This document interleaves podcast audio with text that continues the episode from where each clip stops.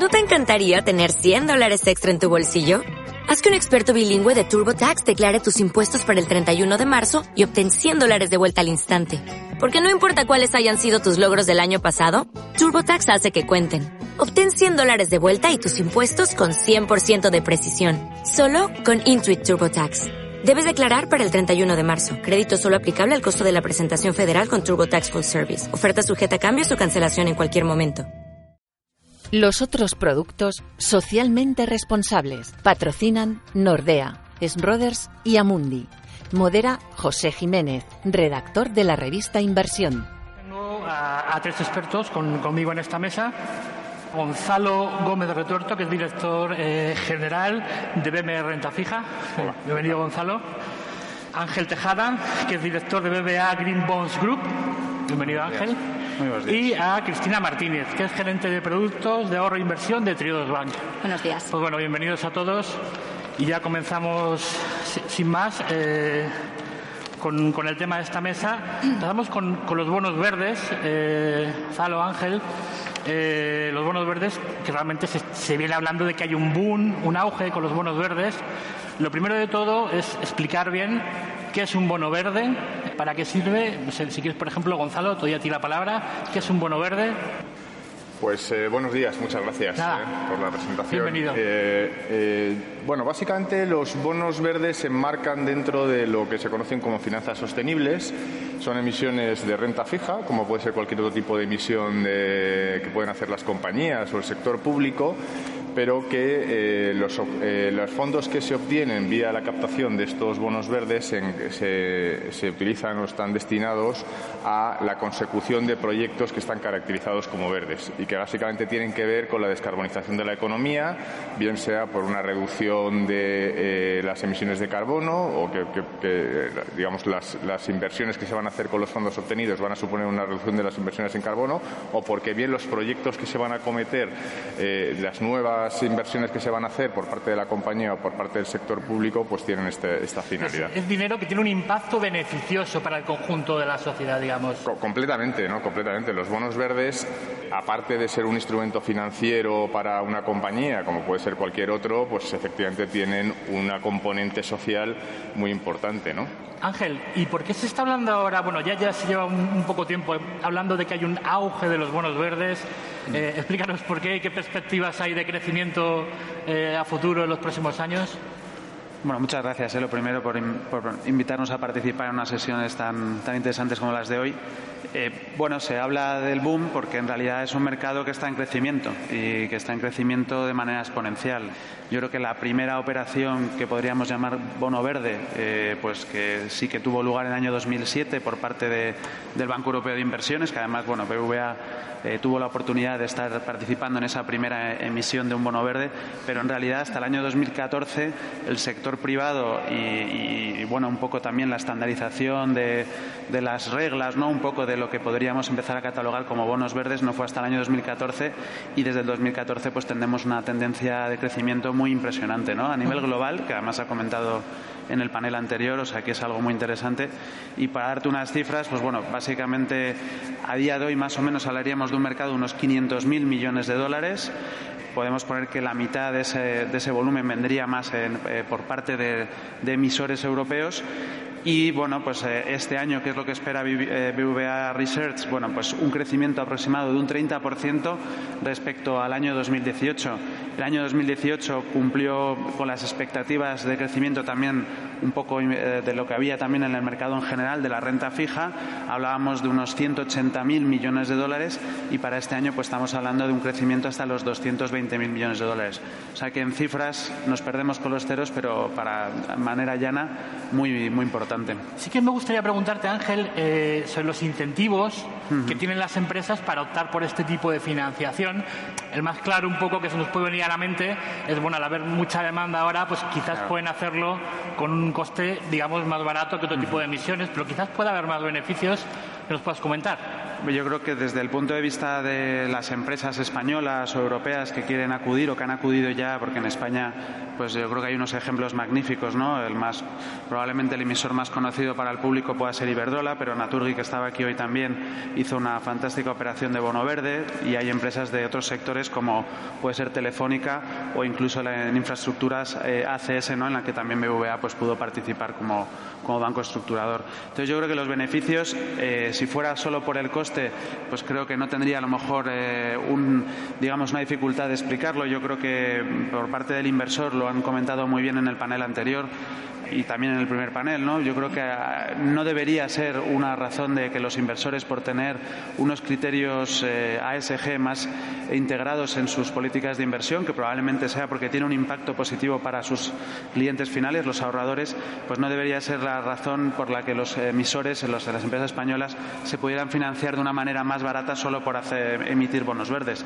Lo que sí que es cierto es que actualmente, y bueno, un poco debido a, a la demanda que hay y a la escasez de la oferta. No todo el mundo está ahora mismo todavía con la posibilidad o con el calendario de emitir financiaciones eh, de bonos verdes, pues está haciendo que tengan ciertas dinámicas en lo que es en la ejecución de las operaciones, pues que tengan mayor diversificación de base inversora, tanto española como europea o americana, y que eso, pues claro, pues en los que estudiamos un poco ¿no? las, curvas hace que en ciertos momentos se vean un cierto arbitraje y tengan un, beneficio. Gonzalo, eh, vosotros también estáis acostumbrados a tratar con inversores. ¿Qué beneficios puedes aportar tú? ¿Qué incentivos tiene para una empresa decir, bueno, pues ahora voy a por bonos verdes? No, efectivamente, em, como ha comentado Ángel, hay un aspecto de demanda potencial y de diversificación de la demanda eh, que es muy importante y que estamos viendo que, bueno, que cada vez más eh, la sensibilidad que hay acerca de la inversión sostenible entre los inversores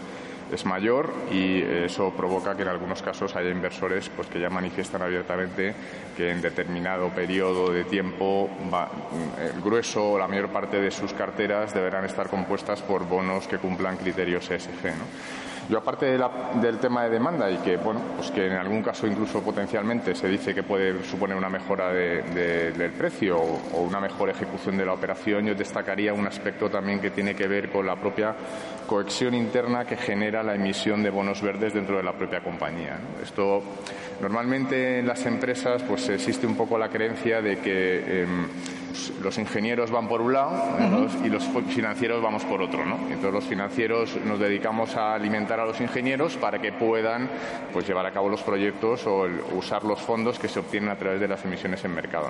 En el caso de los bonos verdes, en la medida en que están sujetos a unas obligaciones de reporting y que por tanto el financiero tiene que reportar regularmente o bien a las agencias que analizan eh, los bonos verdes o bien a los inversores las condiciones de cumplimiento que se establecen en, la, propia emisión, necesitan ese feedback desde la parte, digamos, de la ejecución de las obras para eh, eh, trasladar esa información a los inversores y, por tanto... Se implican todos los equipos, es decir, en, que todo salga bien, digamos, ¿no? Exacto, tiene que haber esa cohesión entre los equipos en la medida en que los, que los, los ingenieros, por decirlo de esta manera, que están ejecutando las obras, tienen que reportar de vuelta a los financieros el grado de cumplimiento de los objetivos que se habían planteado con la emisión de bonos verdes. ¿no? Que lográis unir a informáticos con economistas, ¿no? Esa, bueno, sí. esa mezcla que es tan difícil a veces. Sí, o incluso, sobre todo, también trasladar esa cohesión y esa integración de diferentes equipos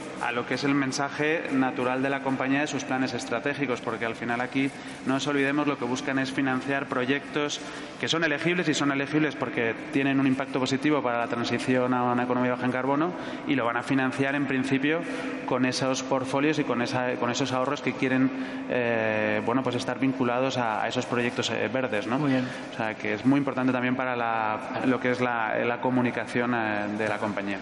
Cristina, hemos hablado de bonos verdes, productos para empresas. En Trio 2 Van bajáis otro escalón, particulares. Coméntanos qué tipo de productos socialmente responsables tenéis en vuestra entidad y cómo pueden ayudar a los ciudadanos, a los puestos clientes y a quien quiera contratarlos. Sí, bueno, buenos días a todos. Eh, estamos hablando de lo que hacen las empresas y estamos viendo también cómo eso se materializa en lo que hacemos los ciudadanos de a pie. Entonces, es verdad que Triodos Bank, eh, a nivel de grupo, llevamos desde 1980 participando de ese cambio en la sociedad y de hecho, eh, me he quedado antes con lo que has dicho, Fernando, de, que en la parte retail el cliente parece ser producto aceptable y no producto demandante. Y yo ahí rompo una lanza en favor de los clientes de Tríodos porque son producto demandantes. O sea, son de verdad el motor que a nosotros nos están haciendo cambiar, nos están haciendo seguir mejorando en, los productos que ofrecemos, en los productos que, estamos viendo que de verdad se necesitan en la sociedad. Entonces, eh, por un lado, nosotros estamos encantados de que esto no sea una moda, sino que estamos viendo que de verdad la gente está empezando a entender que esa transición hacia una economía transformada, hacia una economía que pone la dignidad humana en el centro, está siendo ya algo que compartimos empresas de, todo tipo, ¿no? Y que, como estáis comentando, está empezando a unir desde informáticos hasta, hasta ingenieros y hasta financieros. Y nosotros lo que vemos es que al final el sector financiero en esto es, es algo muy importante. Y es algo muy importante porque se ha comprobado que el foco o el sector en el que el sector financiero pone el ojo tiene un cambio y una transformación muy grande por lo tanto, tiene que haber un compromiso y, por lo tanto, entendemos que nosotros desde Tríodos lo hacemos, como se ha comentado en otros paneles, para todas las generaciones, porque es verdad que tenemos una generación millennial que está ahora mismo muy comprometida, pero que a lo mejor no tiene ese nivel para poder invertir, pero lo está haciendo a través de otros productos. Y es lo que nosotros estamos haciendo, a través de una cuenta corriente, que todo el mundo puede tener acceso a una cuenta corriente. Una cuenta corriente que tiene una trascendencia por detrás, que lo que está haciendo es que el dinero no sea un simple valor especulativo, sino que de verdad lo que tenga por detrás es que sea una herramienta de transformación en el sector. Pero, por ejemplo, Cristina, un poco para ir a, temas más centrados, un cliente socialmente responsable, por ejemplo, en Tríodos, puede tener beneficios, ¿no? Por ejemplo, eh, tenéis una hipoteca que está ligada a la calificación energética de la vivienda. Cuanto mejor es la calificación energética, cuanto tú más la mejores, digamos, tienes un mejor tipo de interés. No sé, coméntanos qué tipo de productos o este producto en concreto, por ejemplo, pues estáis pensando o vais a desarrollar. Pues como bien comentas, la hipoteca Tríodos ahora se llama hipoteca Tríodos. Cuando nació en 2013 se llamaba la ecohipoteca, era la primera hipoteca que de verdad estaba ligando de alguna manera, en este caso a través del diferencial, ese compromiso social por una transformación, por una, en este caso, certificación energética y lo que lo hacíamos a través de ese diferencial.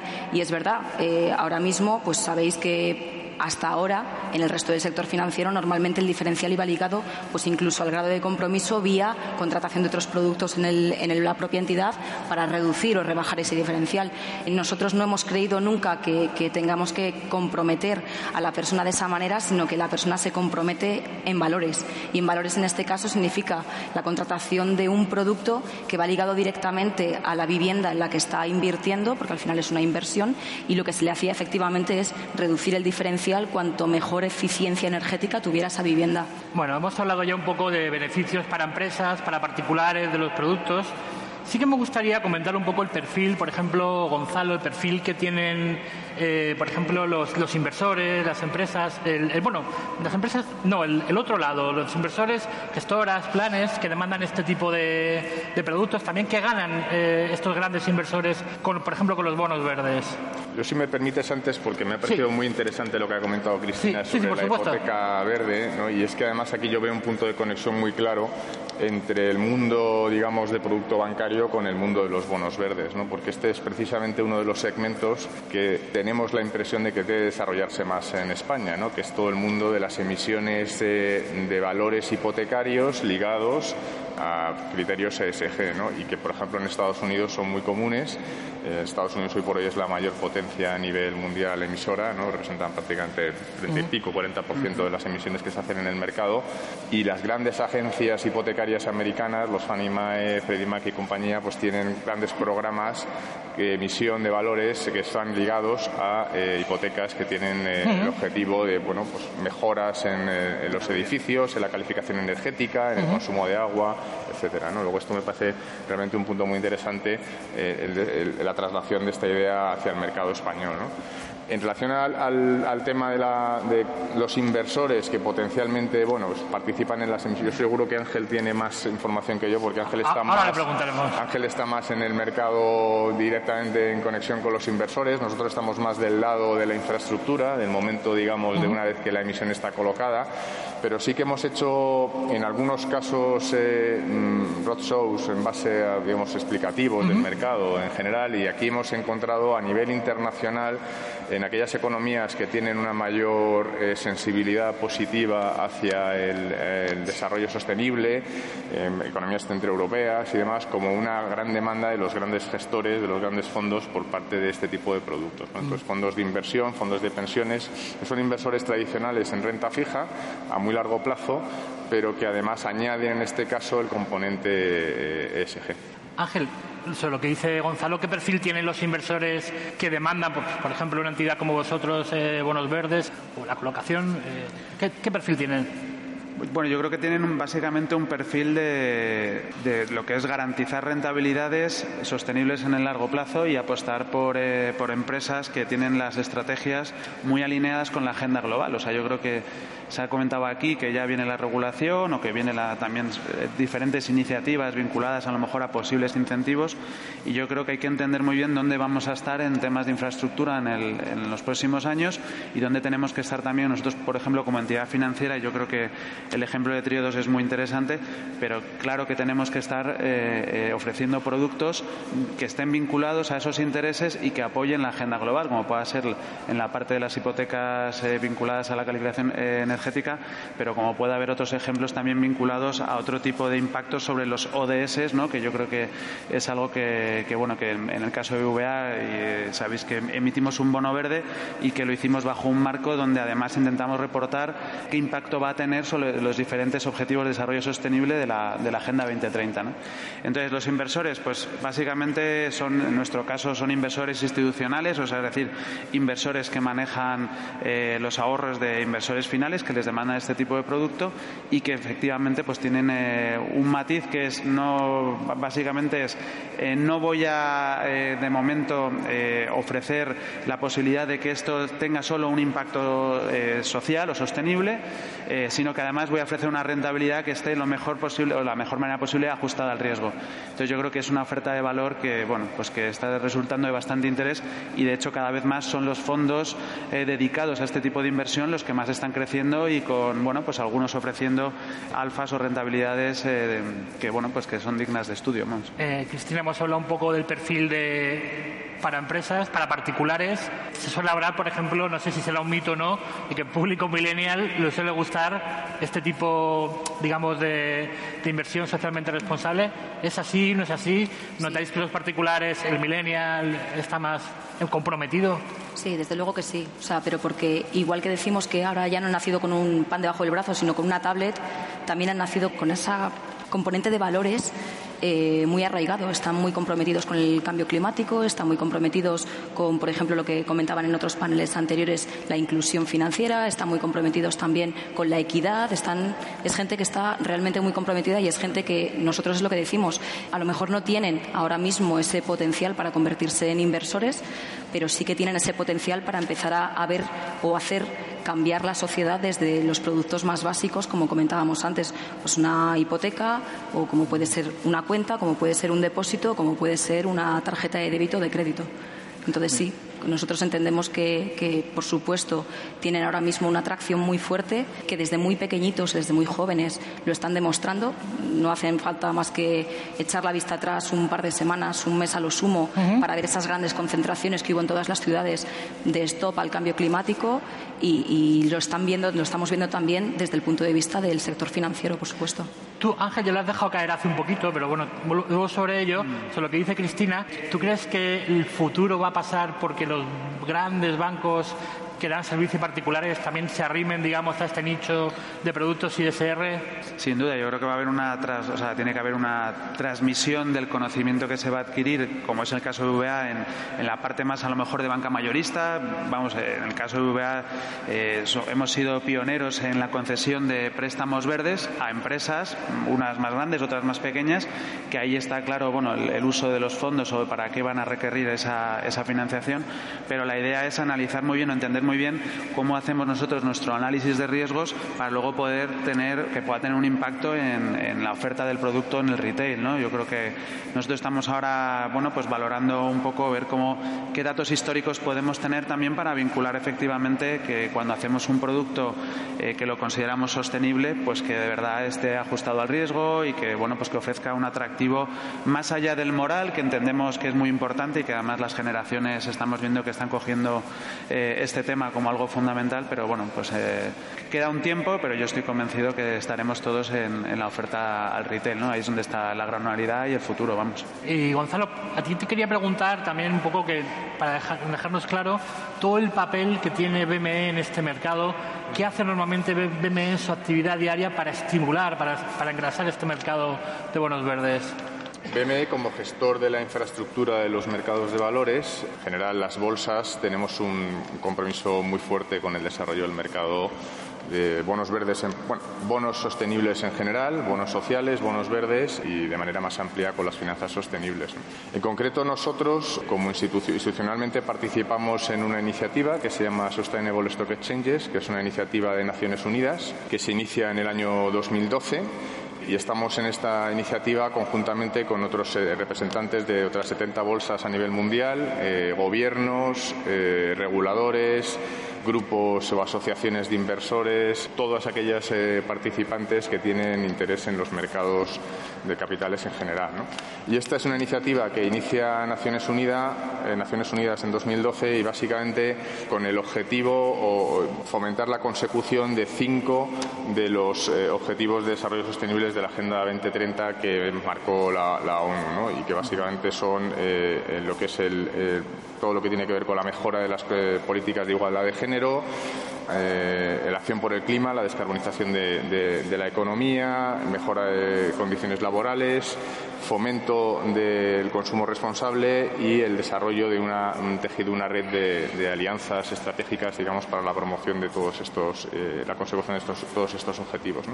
En concreto, dentro de estos grupos, que como, que como comento, pues integramos muchos participantes, aunque todos con relación con los mercados eh, financieros, pero que provenimos de distintas áreas y distintos sectores, a las bolsas se nos pide fundamentalmente que hagamos hincapié en, en varios aspectos. ¿no? El primero de ellos, eh, muy importante, es la definición o el trabajo en estándares, en el desarrollo de estándares eh, para eh, los bonos verdes. Y aquí también se ha hablado en mesas anteriores sobre la taxonomía, sobre el trabajo que se está haciendo en el, etiquetado y en la homogenización de las condiciones para la consideración de, las emisiones de bonos verdes. Todavía hay bastante heterogeneidad dependiendo de las clasificaciones que se utilicen y aquí se está haciendo un trabajo bastante importante por parte de la Comisión Europea y nosotros dentro de esos grupos de trabajo específicos sobre desarrollo de estándares hemos colaborado en, eh, bueno, pues en, todos los papeles, en todos los eh, documentos de respuesta que se han hecho, en todas las peticiones de información que se han hecho desde los reguladores, aportando un poco nuestro expertise. Luego también está la definición de segmentos específicos de, cotización y aquí en, nuestros mercados, en los mercados en concreto, los mercados de renta fija que opera BME, pues tenemos segmentos separados, clasificados separadas para los eh, bonos sostenibles, bien sociales, bonos verdes, fomento de la transparencia, donde ponemos toda la infraestructura de contratación que tienen las bolsas pues para dar eh, difusión no solo a la, parte, digamos, de las características de los valores, sino también otro aspecto que es fundamental, que es la transparencia del mercado secundario, de las operaciones que se contratan sobre estos valores. Lo ha comentado mi compañera Carmen López anteriormente, también trabajamos en el desarrollo de métricas, en, fondos, eh, en índices específicos que hacen seguimiento de acciones eh, de compañías que son eh, socialmente responsables, como es el FTSE for Good IBEX. Y luego, por último, eh, participamos activamente en la promoción de la cultura financiera. Se nos pide que, ampliemos la cultura financiera. Y aquí en esta casa también, pues, por ejemplo, tenemos el Instituto BME que pues, desarrolla una infinidad de cursos un poco en este objetivo de ampliar la cultura financiera. Por tanto, es un, es un, abanico de iniciativas iniciativas que desarrollamos específicamente las bolsas en favor de, los mercados eh, de los mercados de bonos verdes. Ángel, te quería preguntar, para que todo este mercado vaya más, siga con su desarrollo, obviamente es importante el apoyo público de las instituciones, de los organismos. Y sí que te quería preguntar, porque recientemente hemos conocido que el Banco Central Europeo ha comprado bonos verdes en, su mm. programa de compra de, deuda. ¿Qué supone para este mercado que el, que el BCE se implique en comprar este tipo de instrumentos? Bueno, a ver, yo creo que es, o sea, es muy, muy, muy, muy, importante porque es un gran comprador de, de, deuda, ¿no? Como bien sabéis, por los diferentes programas que ha tenido.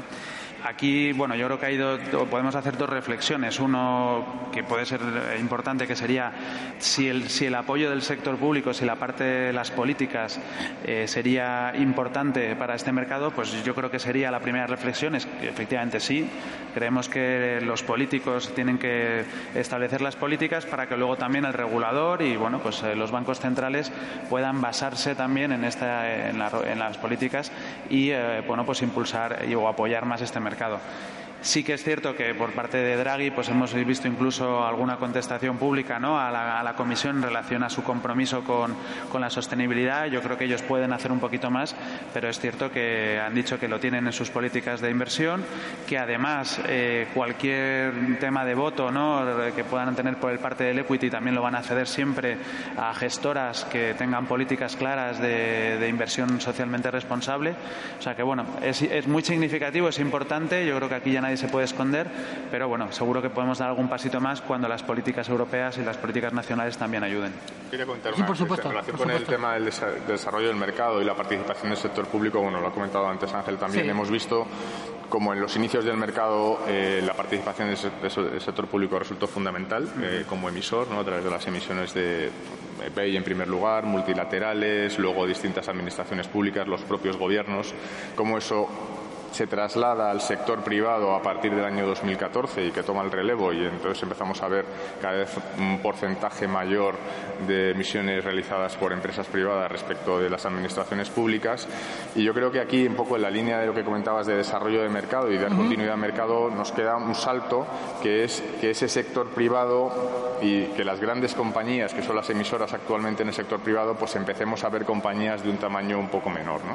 y aquí hemos visto bueno, en España estamos, yo creo, asistiendo a un cambio estructural en los modos de financiación de las empresas. ¿no? Si, vemos un poco las estadísticas y la evolución que han tenido los mercados en los últimos cinco o seis años, han debutado en el mercado de capitales en torno a 70 compañías que no habían emitido nunca renta fija en general ¿eh? y eh, que se han hecho un poco, eh, han empezado a utilizar los mecanismos de financiación que venían utilizando las grandes compañías, programas de pagarés, programas de bonos, emisiones en el mercado de capitales, por una diversificación muy importante de sus fuentes de financiación y nosotros aquí lo que vemos es el siguiente paso es que esas medianas compañías empiecen también a hacer emisiones eh, bonos verdes, ¿no? Eh, un poco adaptando estos, estos criterios de sostenibilidad. ¿no? Y aquí también pues hacemos una labor educativa respecto a esas compañías acerca de la posibilidad que les ofrece el mercado. Cristina, vosotros también, bueno, también echáis en falta un poco más de apoyo público para que este mercado vaya más, no sé, alguna más deducciones fiscales para los particulares, no sé, ¿cómo lo veis desde vuestra óptica?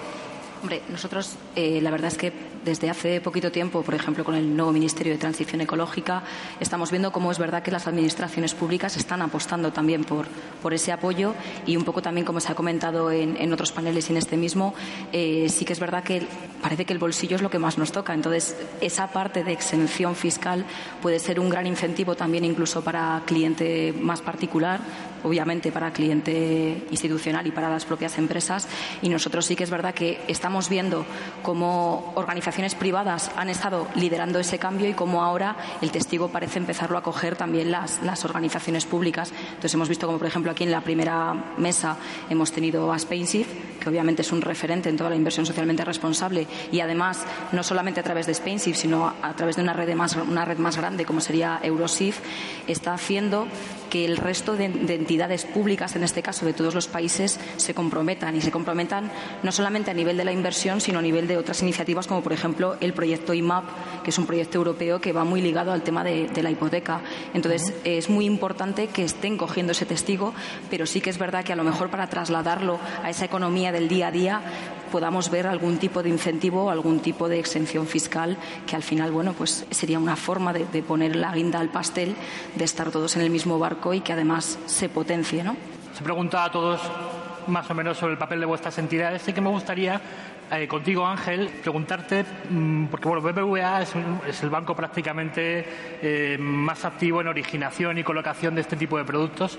¿Qué planes tiene el banco en el futuro? Coméntanos un poco, igual que antes Gonzalo nos comentó la estructura de BME. ¿Qué planes tiene BBVA en este mercado del futuro? Bueno, BBVA yo creo que el año 2018 fue un año muy importante para el grupo, hizo una apuesta estratégica muy clara, pues lanzando un, un compromiso para financiar la sostenibilidad, ¿vale? Financiar lo que llama eh, desde, desde, el presidente financiar el futuro ¿eh? y entonces bueno yo creo que aquí un futuro que tiene que ser sostenible como decíamos antes pues que tenga el sentido eh, de, la, de, la, agenda global y, de, y, que tenga en cuenta pues riesgos ambientales y sociales en, en sus políticas de inversión ¿no? entonces como decía año pasado se lanzó un compromiso basado en tres pilares uno que, que era muy potente que es financiar 100.000 millones de euros en finanzas sostenibles en activos bajo una taxonomía bajo unos procesos de, due diligence pues que bueno pues que tengan esa catalogación de verde o sostenible o de inclusión social. Esto sería 100.000 millones para el año 2025 Luego se lanzó un compromiso, además, de la propia gestión de nuestros riesgos eh, ambientales y sociales, que no puede ser otro, por ejemplo, pues como la gestión del impacto nuestro que tiene en términos de consumo energético. Bueno, pues BVA obviamente tiene, como otras empresas firmadas, el compromiso de ser eh, energía renovable 100% en el futuro y de momento pues llegaremos al año 2025 con el 70%. Y luego otro compromiso que también lo comentábamos en, el panel de, de involucrar. ¿no? Yo creo que es muy importante que bueno, pues los diferentes actores seamos capaces de involucrarnos en el avance desde el punto de vista normativo, en el avance también desde el punto de vista de, la educación financiera y que bueno, pues que el inversor final, que en este caso pues son eh, la mayoría de los ahorradores, pues tengan claro que hay una posibilidad de hacer una buena inversión y vinculado también a, un buen producto desde el punto de vista de, los retornos. Sí que me gustaría haceros a, a los tres la misma cuestión de manera muy breve, si me pudierais responder. ¿Por qué son importantes todos estos productos, estos otros productos socialmente responsables? Poco a modo de resumen de vuestra intervención, por ejemplo, Cristina. Hombre, yo creo que lo tenemos ahí, ¿no? Ahora mismo nos estamos enfrentando a unos riesgos y nos estamos enfrentando a, cambios que realmente necesitan que desde todos los sectores, desde todos los puntos de vista, estemos todos remando en ese mismo sentido. Entonces, nosotros, desde el punto de vista del sector financiero, como os comentaba un poco al principio, creo que tenemos mucho poder para de verdad poner el foco en una cosa y que se manifiesta esa transformación. Eh, Gonzalo, la misma cuestión. ¿Por qué hay que seguir potenciando este tipo de productos?